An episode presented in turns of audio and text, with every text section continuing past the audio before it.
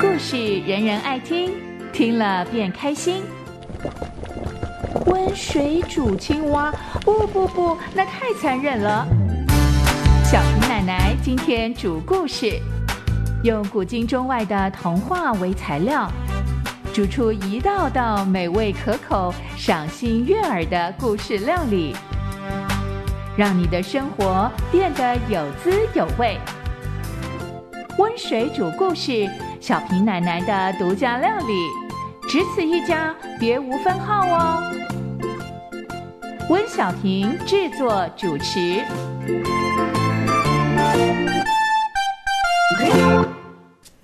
大朋友、小朋友，大家好，欢迎来到温水煮故事的时间。我是喜欢读故事、写故事、说故事的温小平。小平奶奶今天要煮的故事料理是什么呢？跟猪有关。可是呢，我们不是在讲猪的料理哦，而是讲一位养猪王子的故事。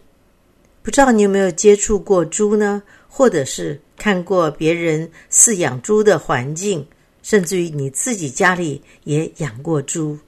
像我曾经到乡下去呃玩耍的时候呢，呃，甚至于带着家里的小朋友过去，他们对那个猪圈里的猪啊非常感兴趣。看着他们大猪小猪挤在一团，那如果是大母猪呢，多半都会比较懒散，因为身体比较肥胖，然后甚至有的怀孕的话，它就会在那个角落里躺在那里休息。可是呢，如果是小猪呢，就喜欢拱来拱去，拱来拱去的在那边玩耍哈。一般我们的感觉啊，就觉得猪好像比较懒惰，比较懒散，同时呢，可能也不太爱干净哈。事实上呢，猪它是非常爱干净的，它通常分得很清楚，它会在比较低湿的地方排便，然后呢，在比较干燥高的地方啊睡觉。所以一般人在设计这个猪圈的时候呢，都会按照猪的习性来设计，而且呢，猪只啊，它也比较喜欢亮堂堂的地方哦，不喜欢那个黑暗的角落。只不过呢，那个猪只啊，他们对距离的判断不怎么好，所以呢，他们最不喜欢要去通过所谓的栅栏啦、水坑啊、水沟啊，一不小心呢，它可能就跌到水坑里去了，搞得全身脏兮兮的。不过呢，现代养猪啊，都进步了很多。如果有机会去看看养猪场里面，从这个小猪到中猪到大猪啊，可以看到他们都干干净净的哈，在这个。养猪场里头，我不知道有没有听过这样的跟浪子有关的故事。这个浪子啊，把自己的钱全部都花光了，到最后没东西吃了，他就跑去那个猪圈里头跟猪只抢食物啊，真的是落魄不堪。所以有人想到这个猪，或者是跟猪混在一起的人，就觉得说他一定是非常的潦倒的。而我们今天讲这个养猪王子的故事啊。这位王子也是，本来他是仪表出众、堂堂王子啊，结果没想到呢，跟公主求婚不顺利啊，最后呢，竟然被国王派去打扫猪舍。我们在想说，为什么他没办法讨到公主的欢心呢？我们一般来讲啊，呃，追求我们所喜欢的人，我们都会送他所喜欢的礼物。我们听到的大概就是钻石啦、玫瑰戒指啊。或者是这个巧克力啊啊等等的，可能就在想说，我要打听一下他到底喜欢什么东西。那这位养猪王子呢，大概就是哎不够聪明哈，他没办法打听到公主到底喜欢什么。所以，我们今天小平奶奶要讲的这个故事呢，就是安徒生的童话。提到安徒生呢。他是丹麦非常有名的文学家，他会写小说、诗歌、游记。大家最熟悉的大概就是他的童话故事了。他总共啊写了一百五十则的童话。我们比较熟悉的有《国王的新衣》《人鱼公主》《丑小鸭》《拇指姑娘》等等。而且他的童话故事被翻译成一百五十多国的文字哦。甚至于对现代的童话影响都还是一样的非常深远。有人就称他为现代童话之父。安徒生的童话故事啊，跟早期的民间故事不一样。也就是说呢，他跟格林兄弟的格林童话是不一样的，不是听来的传说，而是他真正的创作。即使他可能参考一些他听来的故事，可是他也加以自己的改写。所以，通常一般大家认为他的童话故事文学性比较高，读起来带着淡淡的哀伤，而且能够反映出现实中的种种问题。不一定是幸福美满的结局，可是却可以引发我们深深的思考。说起来呢，安徒生的爸爸是个穷皮匠。安徒生呢，从小是喜欢戏剧的。他十四岁的时候呢，就到哥本哈根去寻找演出的机会，没想到呢，四处碰壁。可是他依然坚持到底，不放弃，终于得到人的赞助。获得了进修的机会，安徒生算是丹麦的国宝。小平奶奶到丹麦去旅行的时候，在哥本哈根的市中心就可以看到他的雕像。只要到丹麦去旅行的人，都会到此一游，拍照留念。今天呢，小平奶奶就选择一篇在安徒生的童话故事当中知名度没有那么高，可是呢，依然。很多人都听说过的这样一则故事——养猪王子，到底可以透过这个故事听出什么样的好滋味呢？肚子饿了，脑袋空了，时间多了，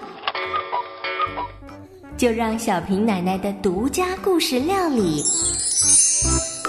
填补你空虚的心肝胃。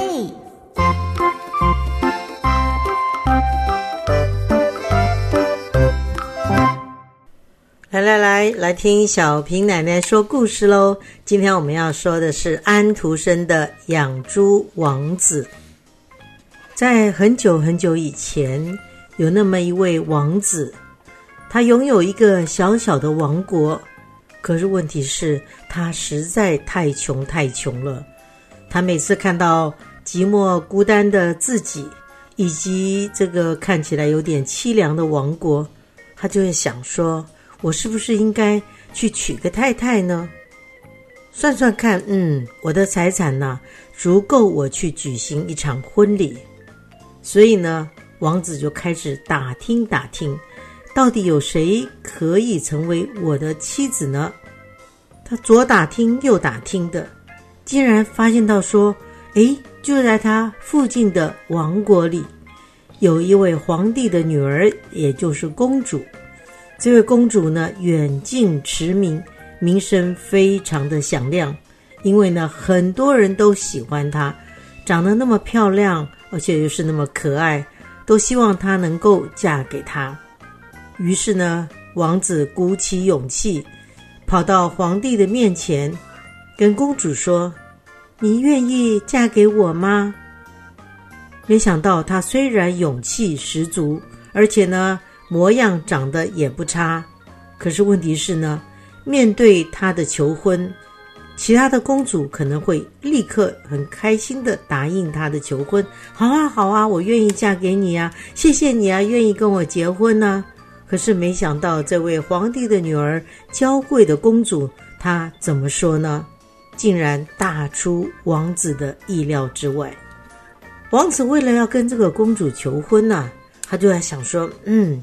我一定要准备这个全世界最棒的礼物给她，他就跑到自己的父亲的坟墓上面，那边呢长了一棵玫瑰花树，它是一棵非常美丽的树，每五年呢才会长出一次的花苞，而且呢每次只开出一朵花。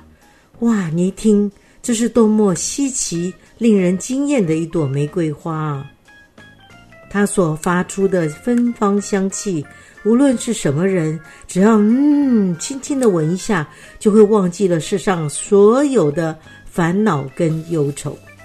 除此之外呢，王子他还有一只夜莺，当这只夜莺唱起歌来，就仿佛世界上所有甜美的曲调都藏在它的小小喉咙里。王子就想，这只夜莺和玫瑰花应该要送给公主，公主一定会非常的喜欢。然后呢，他就把这两样东西放进了两个大银盒子里面，准备送给公主。皇帝一看到王子送来的这两件礼物，立刻派人把礼物搬进大殿里面，他要亲自看看到底王子送了什么样的好东西。这时候呢，公主正跟她的侍女们在大殿里面玩耍，他们没想到说，竟然有王子要来跟公主求婚了。于是呢，公主也赶快跑到父亲的旁边。想看看这个银色的盒子里面到底藏着什么样的礼物呢？公主心里想着，最好是一只可爱的小猫咪，我好想拥有一只小猫咪哦。所以，当她打开了第一个银色的盒子的时候，发现里面竟然是一朵灿烂的玫瑰花。所有的侍女都发出了惊呼：“哇，这花多么漂亮啊！”皇帝也说。的确啊，这花实在是太漂亮了，简直是迷人极了。公主用手指摸了一下那朵花，却几乎要哭了出来。爸爸，好无聊，好无趣哦！这根本就不是人造的，它是一朵天然的玫瑰花。我不喜欢，我不喜欢，我不要。于是呢，所有的侍女也跟着公主一起说：“好无聊，好无趣哦。”这是一朵天然的玫瑰花，皇帝就说：“好啦好啦，乖女儿啊，不要哭啦，不要生气啦，我们先看看另外一个盒子再说吧。”于是呢，他们又把第二个银盒子打开了，那只夜莺立刻从盒子里跳了出来。夜莺歌唱唱得如此的动听，于是，一时之间，没有人说得出任何的话来批评这只夜莺。侍女们也齐声说着：“好棒，好棒，好迷人，好迷人。”另外一位老臣也在旁边说：“这只夜莺啊，让我想起了已故皇后的音乐盒，它的调子和唱法就跟那个音乐盒一模一样。”皇帝像个小孩那样哭了起来：“哎呀，没错，哎呀，没错。”他想起了他自己已经过世的妻子。公主则说。鸟，夜莺，你的意思说这是一只真正的鸟吗？送礼物来的使者跟公主保证，这是一只千真万确的活鸟。公主就说：“那么就让这只鸟飞走吧，我不想要听到任何跟王子有关的话，更不要说接见他了。”当王子听到公主这样的回复的时候，他可不是那么容易打退堂鼓的。于是呢，他想了一个法子，就把自己的脸呢涂成了黑褐色，穿上了普通人的衣服，把帽檐呢压得低低的盖住了自己的脸，然后又前去敲了敲皇宫的大门。他对皇帝说：“您好，陛下，请问您能给我一份皇宫里的差事吗？”皇帝就说。上门来找差事的人实在太多了，我现在没有空来回答你的问题。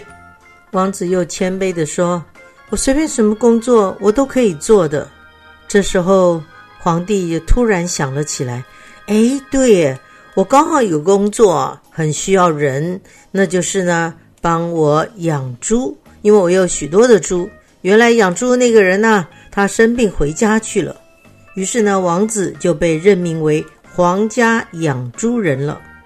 他们给了他一间在养猪场旁边的小屋，他在那里住了下来，从早工作到晚，忙得不亦乐乎。到了晚上休息的时候呢，他就利用时间做了一只漂亮的小锅子。当锅子做好的时候呢，它上面挂满了铃铛。当锅子里的水煮开的时候呢，铃铛就会叮当叮当叮当的响，奏出一首悦耳的曲调。亲爱的奥古斯丁，一切都完了，完了，都完了。不过呢，更奇妙的是，如果有人把手指放在这只锅子的蒸汽里头，立刻就可以闻得到城里面任何一个人家厨房里炉台上的食物的味道。这时候呢，公主和她的侍女们正好经过这里。当他听到这首曲子的时候，停下了脚步，很高兴地听着，因为他也会弹这首。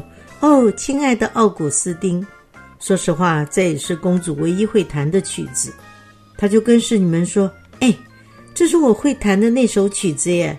来来来，这个养猪的家伙啊，说不定呢，还真的很有学问呢。”他就叫侍女们说：“去问问看，他那个乐器的价钱多少啊？”侍女呢，只好往那个猪圈走去。她先套上了她的鞋套，就怕沾到了肮脏的东西。侍女就问：“你这个小锅子要多少钱啊？”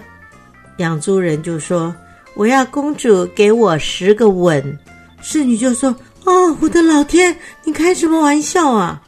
养猪人又说：“没错啊，少一个吻也不行。”公主就问侍女说：“，他到底怎么说啊？”侍女说：“哎呦，好恶心，好可怕，我不能告诉你啊。”可是公主一直讲说：“你还是告诉我吧，你小声的说，你小声的说。”侍女呢就附在公主的耳朵旁边，把那个养猪王子的答案告诉了她。公主气得要命，简直太低级了。太恶心了！她气得立刻走开了。可是走没有多远，那个美妙的铃声又响了起来。哦，亲爱的奥古斯丁，一切都完了，完了，全完了！公主的心实在是忍受不了啊，她就说：“好吧，你去问问他，愿不愿意让我的侍女给他十个吻。”养猪人就说：“不行，我谢谢你，只有公主给我十个吻。”否则，我的锅子是不卖的。公主又说：“哎呀，这真是很让人为难呢。”好吧，想了一想，公主就说：“这样子好了，你们呐就围成一个圆圈，不要让人看到，这样子人家就不知道我跟这个养猪人接吻了。”于是呢，她的侍女们就围在公主的身边，把宽大的裙子展开来。然后呢，养猪人就收取了公主的十个吻。现在呢，小锅子就属于公主的了。公主和侍女们都非常的高兴，因为呢，他们从来没有看过这样的一个神奇的锅子。他们不停的啊用这个锅子煮东西，就听着铃铛叮铃叮铃叮铃的响起，然后他们用他们的手指伸到蒸汽当中。他们就可以看到，不管是大臣或者是小官，甚至于呢，这平常的老百姓家里面，啊，这个卖豆花的，甚至于补鞋子的，每个人家的早餐、晚餐、中餐到底吃了些什么？是烤鸡呢，还是青菜呢？还是呢，只是一个吃剩的鱼汤在反复的在熬煮呢？侍女们看了非常的开心，高兴的跳起舞来。哎呀，太棒了！我看到他们在喝甜酒，在喝甜汤，甚至于吃煎饼，哇！我就好像我也在享受着这样一个美好的食物呢。来来，你看，你看这家呢，他们今天呢，大概是妈妈生病了，所以他们吃的是这个稀饭配的这个肉末，哇！真的是有钱人家跟贫穷人家的食物是多么的不同啊！侍女们也跟公主说：“哇，我们真的是大开眼界啊！”真的非常的有意思，可是公主这时候提醒侍女们：“哎，我可是皇帝的女儿，我是非常尊贵的公主，你们谁也不准把我怎么样得到这个锅子的事情说出去哦。”侍女们就回答说：“老天保佑，当然不会。”那个养猪人，也就是养猪王子，没有人知道他真正的身份，还以为他就是一般的养猪人。他每天还是一样忙得不亦乐乎。这次呢，他又做了一个拨浪鼓，只要摇动它，它就能够演奏出人们一向耳熟能详的华尔兹舞曲啦、快步舞曲，还有波兰舞曲等等。公主从旁边经过的时候就说：“哇，太奇妙了，太奇妙了！我从来没有听过比这个更美妙的音乐了。”来来来。你们再过去问问看，他那个乐器的价钱到底是多少？这次啊，我可不能再给他什么吻了。没想到呢，去问过养猪王子的侍女回来的时候，跟公主说，这次啊，他想要公主的一百个吻呢。公主气坏了，我想他根本就是疯嘞。公主拼命的跺脚，然后就走开了。可是呢，还是一样走没有几步，他又说：“哎，毕竟我是皇帝的女儿啊，我有责任来鼓励着从事艺术工作的人。来来来，你去告诉他，他可以像昨天一样从我这里得到十个吻。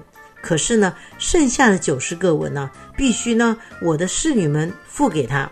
可是侍女们听了以后。”哎，公主，我们不愿意那么做呀，我们不想跟他接吻，他是一个养猪的人呢。公主就非常的生气，说：“这什么话？既然我都可以让他亲吻，你们当然也可以啊。要记住，是谁给你们饭吃啊？谁给你们钱花的呢？所以呢，侍女们很无奈呢，只好又回到了养猪场。养猪人就对他们说：‘我啊。’”就是要公主亲自给我一百个吻，否则啊就没有必要再谈下去了。公主考虑了又考虑，她就说：“好吧。”她就让所有的侍女们都围在她的四周，你们都紧紧的靠紧哦，不要让人家看到一点点我在做什么。然后呢，养猪人就开始跟公主收取那一百个亲吻的代价。远远的，皇帝。从阳台向下看的时候，他就问他的臣子说：“哎，奇怪啊，养猪场那边怎么围了那么一大堆人呢？”他非常的困惑，揉了揉眼睛，他就说：“嗯，我要仔细的去瞧瞧，到底是怎么一回事啊？这些侍女们呢，是不是又在恶作剧啊？我要亲自去看看，他们到底在搞些什么样的花样。”皇帝呢，快速的赶到了养猪场附近。靠近的时候呢，他刻意放轻了脚步。这时候呢，侍女们正帮着公主在数算亲吻的次数，确保一切都是公平的。就在这里数啊数的，皇帝探出头来，才发现到说，他们竟然在做这样荒唐的事情啊！皇帝非常的生气。立刻就拿起自己的拖鞋，敲了这些侍女们的脑袋好几下。这时候呢，养猪人正在跟公主亲第八十六个吻呢。皇帝大发雷霆的喊着说：“你们都给我滚出去啊！”于是公主和养猪人都被赶出了皇宫。公主站在皇宫大门外面，不停的哭泣。养猪人这时候也气呼呼的骂他说：“都是你啊，都是你害的！现在我们没办法待在皇宫里了。”没想到天上这时候也下起了大雨。公主伤心的说：“哎呀，多么悲惨的命运啊！早知道我当初就嫁给那个王子了，他送给我夜莺，还有玫瑰花，我为什么都不满意呢？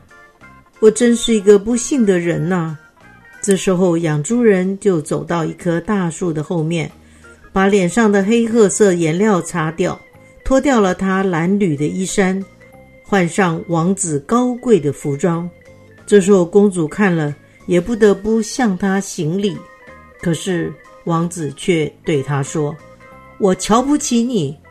当我以王子的身份正经八百的向你求婚，你却拒绝了。”连那珍贵的玫瑰花还有夜莺，你也瞧不起，就为了一个能够逗你开心的小玩意儿，你竟然愿意和一个养猪的人接吻？你现在受到皇帝的惩罚，也是你活该。于是，王子掉头而去，穿梭过雨阵，慢慢的走回他自己的王国，关上了门，插上了门栓。让公主只能一个人在旷野里面，不停的哀叹着：“哦，亲爱的奥古斯丁，一切都完了，完了，全完了。”养猪王子的故事讲完了，你听了以后，心里有些什么样的想法呢？温水煮故事喽。来来来，加点盐，加点糖，还有酱油、胡椒。小平奶奶为你烹调中外故事、古今童话，让你从此爱上听故事。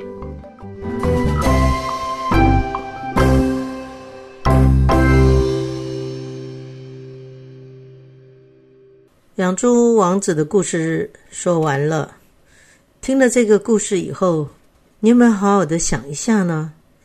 你是不是也会为了自己所喜欢的东西去付出相对的代价呢？而所付出的代价又是值得的吗？第一个，我们可以来想一想，来自于玩具的诱惑。很多孩子哈都是在玩具堆中长大的。我们喜欢的玩具如果得不到呢，我们会撒赖，蹲在地上不起来，哭着要爸爸妈妈买给你，甚至于大喊大叫、哭闹，让爸妈很没有面子。甚至于有的人为了能够得到好成绩，考试作弊；有的人呢，为了买到名牌的包包，去偷公司里的钱；为了自己能够拥有美好的歌声。甚至还有人出卖了自己的灵魂，听起来是不是很可怕呢？当我们在小的时候没办法压制我们自己的欲望，可能慢慢长大以后，我们就会变得越来越贪心。小平奶奶念小学的时候，每天都要从乡下搭公车进城。当我放学回家等公车的时候，有一次啊。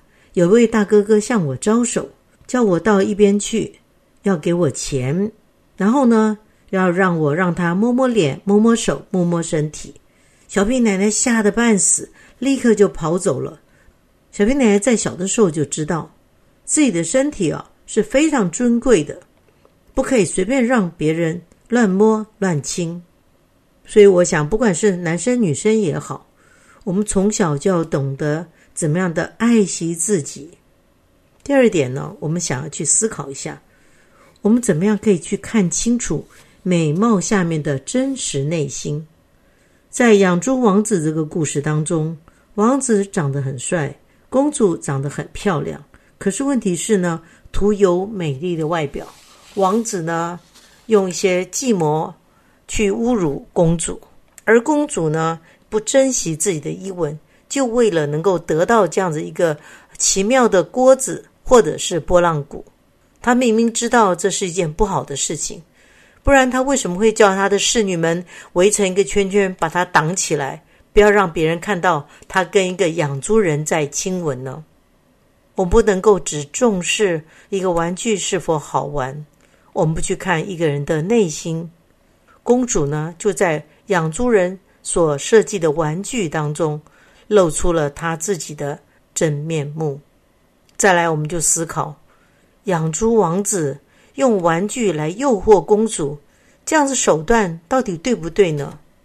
当我们追求失败的时候，我们是不是可以展开这样一个报复的行动呢？我们明明之前是喜欢这个人的，我们却因为他拒绝了我们，我们去贬低这样子追求的对象。你就会因为这样，你就觉得好过一些吗？看起来这位王子他其实很厉害啊，他可以制作很精美有趣的玩具。他当时送给公主玫瑰花跟夜莺，可能就是没有办法投其所好，公主拒绝了。如果他再接再厉呢？他用他设计的好玩的有趣的玩具送给公主，是否公主就会接受了他的求婚呢？做任何事情，我们都要有自己的分界线，懂得珍惜自己，拒绝别人的骚扰。得不到的东西或感情，我们也不要因此采取报复行为。养猪王子的故事说完了，小平奶奶的温水煮故事，下一回又会说什么样的故事呢？我们一起来期待吧！拜拜。